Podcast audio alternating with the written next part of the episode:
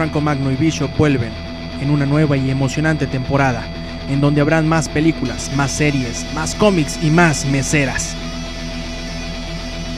Comics Army, quinta temporada.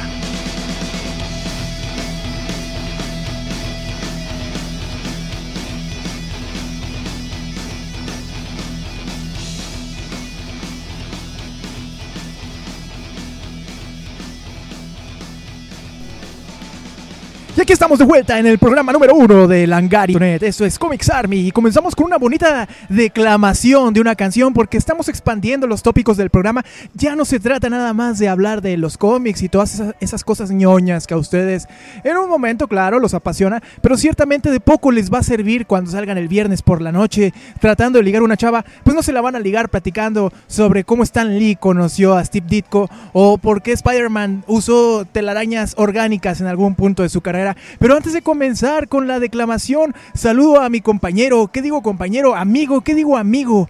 Digo cobaya humana. Brian Michael Bendis, guion bajo Bishop. Bishop, ¿cómo estás? Muy bien, hermano, y hasta la fecha todavía no sé qué decir. Ya tengo 37 años y lo escuché cuando tenía como 17. Hasta el momento no puedo definir a qué te refieres con cobaya. Quiero pensar que es algo así como criatura mítica de hombría inimaginable. Y no, no es nada de eso, es como un cuyito, pero de, de, laboratorio. En esta ocasión comenzamos, como ya decíamos, con una declamación. A ver, generalmente escuchamos esta canción eh, acompañada por una, un sonsonete estúpido y unos teclados de, de, absoluta vergüenza, pero ahora trataremos de decirla de forma seria para que te la memorices y cuando la chica te esté preguntando que a qué hora sales al pan, tú le contestes con esta poesía titulada Bikini a lunares amarillos. Nada más voy a leer el primer párrafo, ¿eh? porque este programa tampoco se trata de un homenaje a Garibaldi. Era bikini a lunares amarillo diminuto. Justo, justo, que todo dejaba mostrar. Era bikini a lunares amarillo diminuto. Justo, justo, que nadie podía ignorar. Estaba solo y tranquilo en la playa cuando de pronto yo la vi pasar. Era una chica de curvas tan grandes que de una vez no la pude abarcar. Octavio Paz, 1980. Bishop, ¿qué te parece? Es algo fenomenal, hermano. Yo creo que realmente estás, estás listo para ser el portavoz de la Langaria de aquí para adelante en todos nuestros programas. Ya vamos a quitar a todos esos buenos para nada de, del podcast. Te vamos a poner a ti, te vamos a dar tu propio show. Se va a llamar el podcast de Franco Magno. Y vas a hablar más o menos así.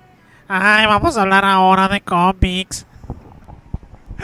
Ahora sí entramos en materia. Este. Creo que una nota muy fuerte, Brian Michael Bendis-Bajo Bishop, es este, algo que leímos justo antes de comenzar el programa de Akira Toriyama. Hace un par de días, este creador japonés, no confundir con el creador de Metal Gear, que se llama Hideo Kojima. Hideo Kojima este que también tiene nombre japonés y que justamente es japonés, eh, eh, se anuncia de acuerdo a la página anime.mx que, bueno, ya desde el nombre podemos poner en duda todo lo que se escribe porque seguramente habla de Loli manga anime que hay rumores muy fuertes de que Akira Toriyama podría regresar, regresar, perdón, es que hablé en francés, de repente se me confunde, este, con algo relacionado con Dragon Ball, con Dragon Ball. Dragon Ball podría volver a la, animación luego del éxito que tuvo la película Dragon Ball Z, Battle of the Gods. Todo el éxito que tuvo sirvió para que Akira Toriyama, que en los últimos años ha vivido eh, de puro arroz y de pura maruchan, diga, bueno, ahí está el varo, ahí está el varo, ¿no? Ya para qué me hago güey, para qué hago, ajá, para ya pude comer carne al fin, para qué me hago tonto. Así que regresar a lo que le dio éxito a final de cuentas es algo que podría redituarle a este japonesito primo de Tachirito. Así que el regreso de Toriyama a la animación podría suponer dos cosas. Primero, nuevos episodios de Dragon Ball. Uy, qué padre. Más Ten Shin Han y más Yajirobe. Pero la desaparición del canon de Dragon Ball GT, que es una serie que a mucha gente no le gustó. Entre ellos Brian Michael Bendis Bishop. Y que quedaría fuera de la continuidad de Dragon Ball. Bishop, ¿qué opinas tú? Tú que pues te tocó estudiar ya, ya la, la maestría mientras pasaban Dragon Ball. Ojalá hubiera hecho la maestría, ¿no? Amigo, ¿qué pasó? Ojalá, ojalá. Este, gran fanático yo siempre de Dragon Ball. Debo decir que me causó ilusión al mismo tiempo que un poco de, preocupación el anuncio de la batalla de los dioses de Dragon Ball Z. Sobre todo porque venía de otra película, bueno, eh, era lo siguiente a una película que se lanzó creo que en 2010, que era El hermano de Vegeta. Ese era el título de la... De la de la película y era una cosa verdaderamente insufrible. Hace poco dije, bueno, le voy a dar una segunda oportunidad. Hace como dos o tres días dije, le voy a dar una segunda oportunidad. Me puse a verla y es verdaderamente mala, está aburrida, mal hecha. No, no, es, es, es una cosa que yo no se la deseo ni mi peor enemigo. Este, el punto es que eh, me causó un poco de desesperanza, me causó un poco de preocupación. Eh, se ha recibido con buenas críticas la, la película de la batalla de los dioses. Eh, sobre todo creo yo que se debe al, a la cuestión de que vamos, va- están presentando una nueva fase de, del Super Saiyajin. Brincándose efectivamente la parte del Super Saiyajin con este como peluche rojo y el cabello negro que era creo que el Super Saiyajin 5 borrando esta parte de, de la continuidad de Dragon Ball, eh, pasan a lo que sería el Super Saiyajin modo Dios, que pues se supone, sigo, si Dios es lo más alto, pues entonces no debe haber un, un nivel más alto de Super Saiyajin que este. Viéndolo desde ese lado, pues sí ha tenido un éxito moderado, de moderado a alto, debo de decir, y creo que hay esperanzas de que esta sea una película que de hecho llegue a cines mexicanos. Por ahí Cinemex y Cinépolis hicieron algunas eh, pues mo- movieron un poco el agua diciendo que era una posibilidad traerlo. En México, hay que ser sincero, todavía no se ve, no, no, no está, no está disponible, al menos hasta hoy. Legalmente en ninguna parte, o sea, la distribución no se ha hecho en México. Eh, tal vez en alguna o que otra página haya alguna versión todavía screener, porque en Japón sí tuvo un estreno avasallador, debo de decir, en, en- carteleras, en carteleras oficiales de cines. Eh, en México no ha sido así. Esperemos que sí suceda. Con el tiempo lo veremos. Re- También recordemos que productos japoneses tardan aquí en llegar como de dos a tres semanas de manera oficial. Cuando llegan. Cuando llegan. Este. Sí creo, creo un paso bueno el borrar de la continuidad a Dragon Ball GT. Tal vez sí sería Es que, es que no sé, me, causa muchos problemas. Yo odié Dragon Ball GT, esa es la realidad. Pero sí debo decir que tenía cosas que me gustaban, que tenía cosas como divertidas y que de alguna u otra manera se han incluido en la mitología de Dragon Ball. Como por ejemplo eh, el robotcito este Hero que salía en Dragon Ball GT. ¿Es un personaje activo o es un personaje o una referencia activa? Eh, por ejemplo, los juegos Dragon Ball Z Budokai o Dragon Ball Z Budokai Tenkaichi Super Mega Ultra y todos esos nombres que le ponen. Este y es como una referencia cómica, entonces es, es ya está incluido dentro del, del canon oficial. No sé, tal vez esta nueva saga que intentan lanzar no vaya necesariamente a quitar del canon Dragon Ball GT, sino que se vaya a situar justamente en medio, porque recordemos que pasa un buen rato entre el último capítulo donde vemos a Goku que se va a, entre- a en- a entrenar con Up hasta el primer capítulo de Dragon Ball GT, entonces tal vez esta, esta nueva saga estaría allí en medio. También estamos hablando de supuestos y tampoco podemos decir, ay, es que sí va a quitarlo. Es toda una posibilidad, hay que esperar a ver qué es lo que realmente este noticia de Toriyama. Y bueno, también importante no, no confundir a Akira Toriyama con Akira Kurosawa, que, que es otro güey, también japonés. japoneses se llaman Akira. ¿Cómo no confundirlos, no? Digo, los ves de lejos, eh, igual piensas que o es Keiji Ifanume, el creador de Mega Man, o, o Shigeru Miyamoto, el creador, creador de Super Mario. Pero ya como lo mencionaba Brian Michael Bendis, guion bajo Bishop, es indudablemente una buena noticia para aquellos amantes de la animación japonesa, la posibilidad de que Dragon Ball, sobre todo se está hablando de que se haga un nuevo manga, que a su vez derive en un nuevo anime, ¿no? Siempre, siempre quedó claro, patente de que a, Toriyama no le gustó mucho el resultado con Dragon Ball GT.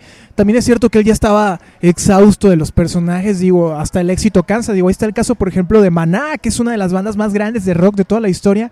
Pues han soportado 30 años de éxito absoluto, pero de repente se tienen que dar unos descansitos pequeños. Así que bueno, aquí, desde aquí un saludo para Maná, que es uno de los grandes ídolos de este programa. Así es, mi querido Ángel de Amor. Este. Sabemos que de- desde tu selva negra les mandas un saludo, pero este no es un programa de, música, amigo. Así que vamos mu- No, no es cierto. Este, siguiendo con las noticias que van a causar impacto y que no nos importa que reciclemos de otras páginas de internet. En la semana, eh, particularmente el 4 de abril, este programa se está grabando el día 10, 10 de abril. Bueno, el pasado 4 de abril el mundo de la- los TVOs estadounidenses sufrió yo creo que una de las pérdidas más grandes que se ha vivido en, este año, yo creo, y probablemente de la década, ¿no? La muerte de Carmine Infantino, uno de los grandes, grandes, grandes creadores del cómic estadounidense, el hombre que le diseñó la nueva imagen a Flash y que en muchos sentidos fue el puente entre la época de plata, de, de la época de oro del cómic, de aquellos historietas de Superman y Batman de los años 30, 40, con la época de plata, ¿no? Cuando debutan los Cuatro Fantásticos. Infantino estuvo de plata, plata, no plátano, plata. Este, en cierta manera, Carmine Infantino hizo para DC Comics eh, muchas veces lo que Ditko y Stan Lee hicieron para Marvel. Este, en cuanto a la creación y formación de los personajes, Infantino influyó mucho en Flash, obviamente, la galería de villanos de Flash, también en Superman, en Aquaman, en, Superman. Incluso tuvo por ahí una etapa en Marvel también. Su nombre yo creo que es eh, básico, es, es una leyenda. Hay, hay que entender que dentro de los grandes creadores, cuando hablamos de la industria norteamericana, muchas veces nos vienen a la mente los nombres de Siegel, Schuster, Bob Kane, Stan Lee, Steve Ditko, este, Jack Kirby, este, John Romita padre. Pero Carmine Infantino está a su nivel, probablemente incluso más. Eh, quizás la onda aquí que no es tan conocido porque trabajó en un personaje que en México, si bien es popular como Flash, nunca ha tenido la, el reconocimiento que otros como Superman, como Batman, como el Hombre Araña. Sin embargo, creo que la pérdida de Infantino para la industria editorial es fuerte. Es, un, es un cuate que, amén de que te guste o no la forma en que trazaba, creo que te dejaba una enorme enseñanza en cuanto al profesionalismo que tenía, ¿no? Cumplía sus fechas de entrega, ofrecía un nivel extraordinario en cuanto a sus trazos. Digo, ya quisieran gente como este, hola Humberto Ramos, ¿cómo estás? Y otros eh, tener este tipo de, de nivel artístico y de detalle en cada una de sus páginas. Y sobre todo porque se mantuvo trabajando casi hasta inicios de finales de los años 90 y el señor fallece a los 87 años. Digo, trabajó hasta que literalmente se le cayó el lápiz de la mano.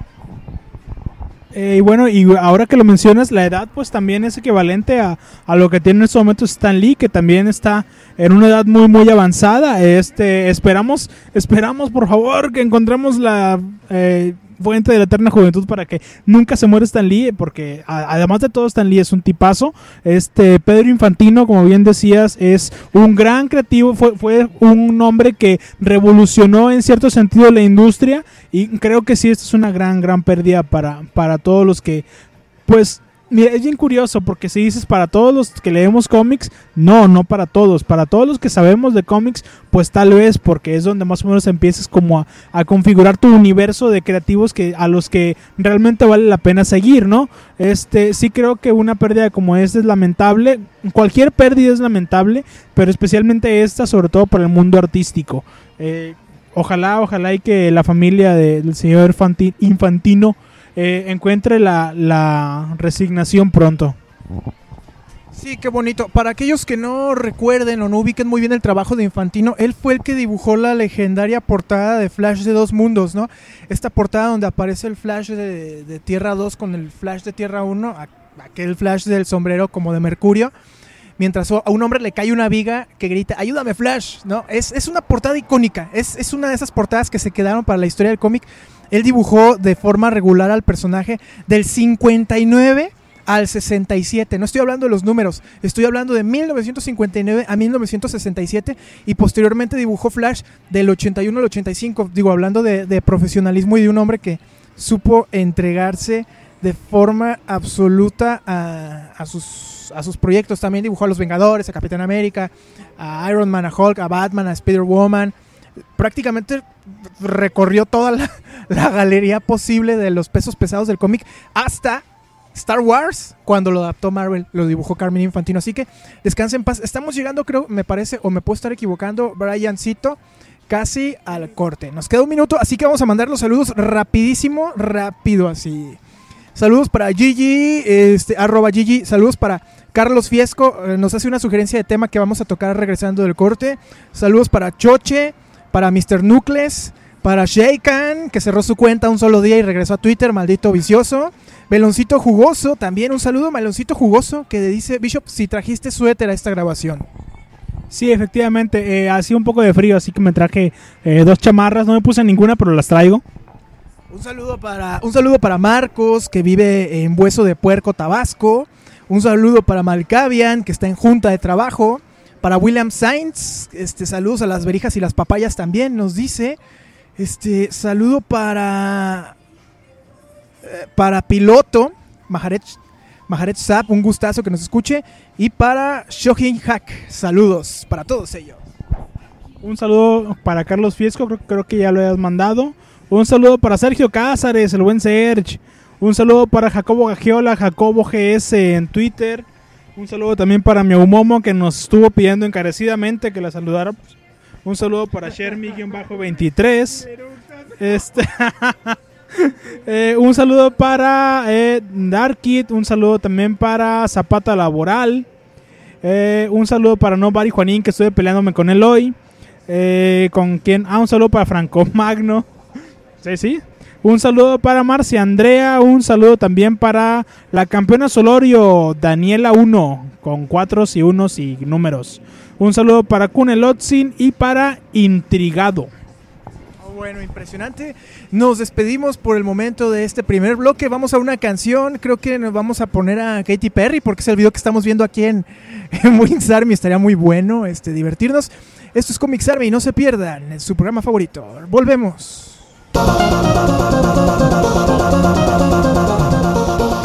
Muchas, muchas gracias Paco. Y pues bueno, les voy a compartir una canción que es interpretada por Smooth McGroove y este, si no lo conocen y no han entrado a su canal de YouTube, es un usuario que se pone a cantar canciones de videojuegos a capela, o sea, hace que imita los sonidos, bueno, más que, que otra cosa, imita los sonidos de los instrumentos originales de, la canción con su voz y pues bueno, ahorita ya estarán escuchando a Smooth McGroove interpretando a Bloody Tears, eh, que es parte del original soundtrack de Castlevania. Y pues bueno, aquí los dejamos con eh, Smooth McGroove interpretando a Bloody Tears.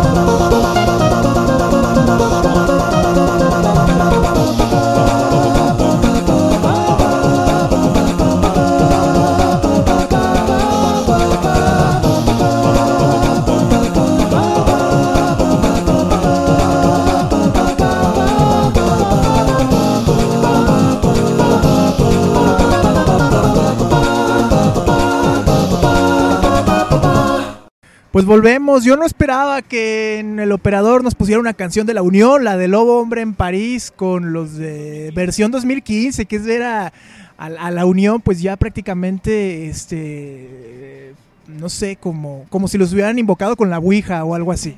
Recientes momificados. Una momia a la que le echaron agua para que bailara. Bishop, este, traes un tema muy bonito, así que échatelo, carnal. ¿A quién me ha hecho, compa? Eh, sí, eh, hace poco me encontré una nota sobre algunos de los crossovers más curiosos que habían sucedido en el mundo de los cómics. Algunos son verdaderamente rarísimos, otros son más pues normalitos. Como por ejemplo el que sucedió hace algunos años, eh, ya hace unos 6, 7 años más o menos, donde eh, en el cómic que llevó por título Infestation de la eh, editorial IDW, se juntó nada más que el elenco de Transformers con la gente de Star Trek, con la gente de G.I. Joe y con una franquicia muy conocida para todos los que amamos la ciencia ficción y la comedia que es Cazafantasmas, un cómic verdaderamente raro, era, era malo, la verdad es que era malo, pero por, por lo menos existió y está ahí. Este otro otro crossover que, que valdría la la, la mena pensionar. Valdría la pena pensionar. No, no, amigos, no me crean. Valdría la pena mencionar. Es eh, dos personajes, dos antihéroes clásicos que juntaron fuerzas por ahí en algún cómic hace más o menos como unos 10, 12 años. Que fue Spawn y Batman. Dos, dos antihéroes que realmente eh, han marcado época. Eh, eh, sigue sigue la, la línea de todos los cómics de, de crossover. ¿Qué, ¿Qué pasa, amigo, cuando se juntan dos superhéroes? Hay una ley no escrita en los cómics sobre qué es lo que veo suceder. Tienen relaciones. Efectivamente, tienen relaciones a base de golpes. Este, siempre que dos superhéroes se encuentran en un cómic se van a pelear. Ese es el punto número uno. ¿Por qué? No tengo idea, pero siempre sucede. Eh, el siguiente cómic que eh, me gustaría mencionar es el crossover entre Freddy, Jason y Army of Darkness. Esta película, bueno, sí, Ash de, Army of Darkness. Este, tres personajes sacados de, de, de películas que también tuvieron sus adaptaciones en cómics. Me voy a ir un poquito rápido porque sé que tienes otro tema más. Eh, me voy al siguiente tema, al siguiente título que es el crossover que publicó DC Comics con eh, IDW. Juntaron esfuerzos para sacar lo que es X-Files junto con 30 días de noche. Eh, se supone que en este título los agentes de los agentes de la agencia, los agentes del FBI eh, Mulder y Scully van a Alaska a investigar algunas muertes un poco extrañas y terminan dándose de golpes contra vampiros eh, que estaban merodeando por la zona. También hubo un... un es que si, si hablamos de un rey de los crossovers, yo creo que el rey de los crossovers es, es Batman. Ha salido con todo el mundo y por haber también porque el personaje es un poco viejo, un poco viejo. Y en esta ocasión vamos a hablar del cómic que sacó junto con Hellboy y con Starman. Es, es un cómic muy curioso porque pelean contra eh, nazis. Cuando se supone que, bueno, se supone que la temporalidad de Batman no tiene nada que ver ya con los nazis, ¿no? Pero como sí es la temática de Hellboy y un poco la temática también de Starman, pues dijeron, pues por ahí le damos, no hay de otra, eh, sin albur. Otro, otro, otro crossover importante fue el que hubo entre Dark Horse, que tiene los derechos de Depredador, junto con DC Comics, eh, que tiene los derechos lógicamente de Batman. Y en algún momento hubo una pelea entre ellos dos, o sea, pues Batman y Depredador se vieron las caras justamente en las catacumbas de Gotham City. Una pelea realmente entretenida donde parece que Depredador le estaba pegando a la madrina de su vida a Batman. Al final Batman gana. No, ah, ya les, ya, les spoileé todo, hombre. Eh, otra pelea que a, mí de las que mejor gusto me ha dejado, creo que Superman contra Aliens. Y eh, digo Aliens en, en, plural porque era verdaderamente una armada alien la que fue y le pegó de golpes a, a Batman. Eh, Yo, yo sentí que estaba leyendo otra vez Doomsday, sentí que estaba leyendo otra vez la muerte de Superman, porque realmente se sentía, o eran muchos golpes y no tenía como manera de reaccionar, tal vez un poco por la fuerza eh, tan especial que tienen los aliens, tal vez un poco también por el gran número de enemigos que tenía, pero yo pienso que ha sido de las mejores peleas de Superman que he visto en cómic. Sin duda alguna, como Bishop lo dice, yo la verdad no he leído todos. El que más me queda es Depredador contra Batman, que es un gran cómic que ilustró, si mal no recuerdo, Andy Kubert, ya hace uy, como 20 años creo, ¿no? Pero está muy bueno, la verdad, Bishop. Este, qué bonito trabajo de recopilación, como siempre, qué padre. ¿De dónde te lo encontraste? Blood Disgust, Blood, Blood, ey. Ah, muy bien, pues ahí está, se lo encontró en Tierra Gamer. Bishop, este, nos preguntaba hace rato Carlos Viesco que qué conoces de Injustice God Among Us. Este, a ver, una opinión rápida. Tú que eres gamer, gamer. Ay, que todo diré. Eh, le- la verdad es que no lo he jugado. eh, por lo que he visto es un título que, que promete sobre todo para los amantes de DC. Mm, Ya este no es la primera vez que vemos a los personajes de DC en un juego de peleas. Este de nueva generación. Debemos de recordar que hace más o menos unos 4 o 5 años hubo un Mortal Kombat que me pareció malísimo, donde aparecía este crossover justamente con los personajes de DC, era una cosa verdaderamente lamentable, lo estuve jugando más o menos como unas dos o tres horas y dije, al carajo, mi vida vale más que esto, no voy a volver a tocar este, este título en toda mi perra vida. Sin embargo, este debo decir que los videos que vi no me parecen para nada malos, al contrario me parece que sí puede ser una muy buena propuesta, sobre todo porque viene eh, respaldado por un, un título que bien decías antes de comenzar la grabación, eh, comenzó bien, no sé hacia dónde va en este momento, pero al menos el inicio de la historia estaba bien, habrá que esperar a jugarlo, yo creo que en el fin de semana me lo voy a conseguir, eh, pirata claro, y ya sobre eso me podré dar una idea más clara de lo que estoy hablando, que en este momento estoy tirando palos de ciego, sin albur. Muy tarde, creo que varios de nuestros escuchas ya saben que Bishop pues le están tirando de palos. El juego de Injustice trata sobre un Superman totalitarista que se apodera del mundo luego de que una explosión nuclear devasta Metrópolis, destruye buena parte de la ciudad y Superman, víctima de una ilusión ocasionada por el Joker, asesina accidentalmente a Luisa Lane, que para acabarla de amolar, digo, hablando de tragedias tipo La Rosa de Guadalupe, estaba embarazada. Estaba embarazada. Y pues nada, Superman la mata.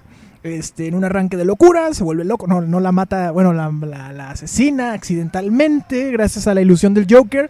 Superman se enoja, se pone bravo y también mata a Joker.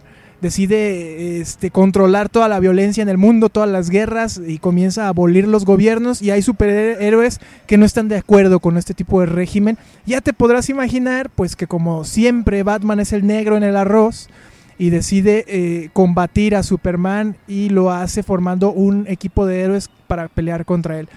El cómic está eh, comienza con una buena premisa, la verdad. Eh, se cae por las escaleras con el paso de los números hasta volverse monótono y repetitivo como un condorito de oro. Bishop, estamos casi, casi, casi llegando al final, ¿no? Todavía nos quedan cinco minutos. No, bueno, seis minutos y ya se nos acabaron los temas.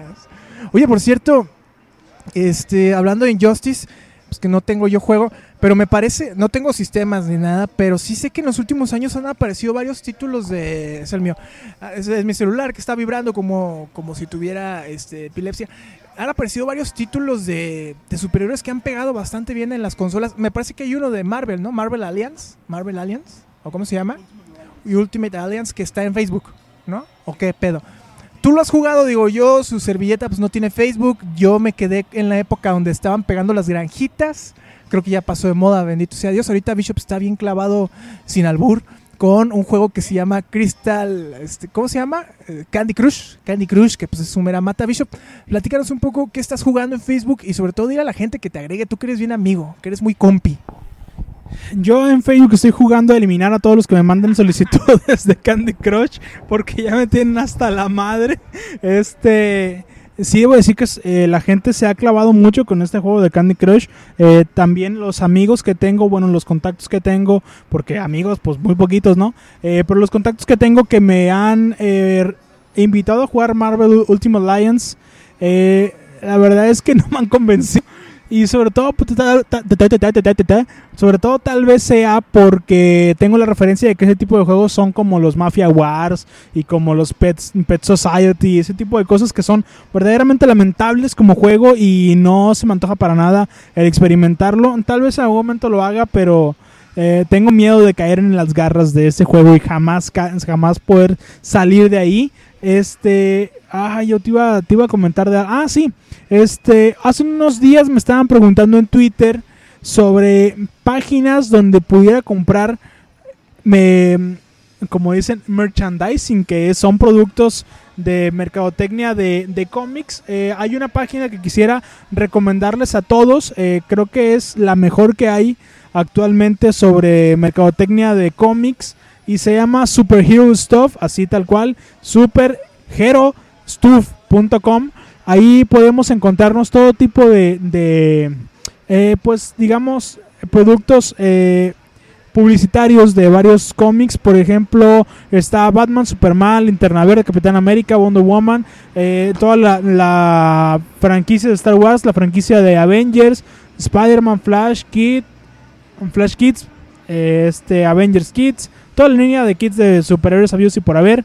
Eh, está Robin, Iron Man, eh, Thor, Marvel Heroes en general, eh, Hulk, Dark Knight, la película, Batgirl, X-Men y bueno, todos todos los demás, entre ellos Deadpool, Punisher y hasta Star Trek, por ahí hay un hay algo colado. Ahí, aquí te vas a encontrar desde lo chiquito hasta lo grandote, desde el bikini hasta el calzón, desde el reloj hasta la- el reloj de pared. Te vas a encontrar todo, todo, todo lo que te, lo que por ahí puedes estar buscando. Bueno, no por ahí, pero lo que puedes estar buscando, tanto para hombre como para mujer. Lógi- Lógicamente uno se va primero por eh, cuestiones como playeras, como gorras, como hoodies, como este pijamas. Vaya, todo te lo vas a encontrar acá. Es una página que realmente vale mucho la pena. Otra página que vale mucho la pena y que no le hemos mencionado hoy es El Ajo. Este, les recomendamos mucho entrar a la página de ajomx.blogspot.mx. Es, es, un, es una, un- una verdadera poesía de periodismo, Paquito. No, sí, qué bárbaro. A ver, Bishop, antes de que se nos olvide, ¿cómo se llamaba la primera, prim- la primera página que recomendaste? Superhero Stuff, superherostuff.com. Para la gente que quiere malgastar su dinero comprando camisas de monitos y de todo eso, pues ahí está una opción. Y la otra, pues es para aquellos que quieren que los corran de su trabajo, se andan viendo en internet, en horas, de, en horas laborales, como lo es el ajo mx.blogspot.com o .mx da lo mismo, nos vale sorbete, lo redireccionan igual. Bishop, pues estamos llegando prácticamente al final de la emisión. Ha sido uno de los capítulos de Comics Army más estudiados de la historia y por lo mismo duró muy poco. Tus opiniones generales de lo que fue una, una semana muy ajetreada, muy acalorada también aquí en la Perla Tapatía y eso que estamos grabando con un maldito clima frío. En abril, nublado. O sea, ¿qué pedo? Como dicen en Twitter. Lo más curioso es que, mira, ayer y antier, o sea, lunes, martes, es un calorón de poca madre. Y hoy, curiosamente, se, como dicen en los ranchos, se encapotó el cielo. Entonces estamos pasando un poco de fríos, pero todo, todo se puede solucionar. Ahorita fumamos un cigarro de, de Malboro y ya todo, todo perfecto. Así es, muy bonita la, la aseveración de Bishop. Como siempre, cada una de sus palabras terminan siendo prácticamente una poesía digna de Salvador Novo. Y con esto nos despedimos. En esta ocasión grabamos desde el Wings Army de Golfo de Cortés con un llenazo, ¿no? Un llenazo. Hay gente en cada mesa. Es- estoy contando. Estoy contando una. Sí, todos invisibles, este, todos disfrazados de silla. Pero indudablemente. Y en esta ocasión, además, está, tenemos la vista del estacionamiento. Solamente dos de cuatro carros están estacionados chuecos. Lo que le un alto porcentaje. Y uno, uno es de Bishop, o sea, para variar, Bishop sí se estacionó bien. Este, luego le subimos la foto, ¿no? A Twitter. Yo creo que amerita que la gente vea que dentro de los muchos eh, defectos que tiene Bishop como individuo, pues estacionarse mal no es uno de ellos. Ahí sí le sabe, para que vean allá en Culiacán, sí le se, aprendió estacionando caballos, pues a poner bien el carro. Así que Bishop, muchas gracias por dar estas clases de manejo. Si usted quiere que Bishop le dé clases de, de conducir, pues está en su Twitter, arroba BMB, B de burro en ambos casos, guion bajo Bishop, y su servidor que es arroba melee con doble E, guion bajo ninja. Niña. Muy bien, Melissa, qué bueno que nos dices esto. Eh, vamos a, lo que sería el final de la emisión de hoy. Los esperamos para él. Estamos alargando ya mucho la despedida, ¿verdad? Este, pues muy bien, muchachos, muchas gracias por escucharnos. Escu- Nos vemos en el siguiente capítulo. Recuerden que los esperamos para cualquier tipo de comentario en Twitter, sobre todo. A mí me pasa mucho que me, me equivoco mucho porque hablo muy rápido, entonces la cago de pronto un poquito. Y siempre, siempre me, me ag- me agarran todos los errores y luego me dicen, ¡ay, te equivocaste en Twitter! Bueno, pues es que me pongo nervioso, chingada madre. Pues, ¿qué quiere? Yo también soy humano, chingado, hombre. Es más, ya ahí nos vemos. Chinguen a su madre. Órale, ahora nos vemos.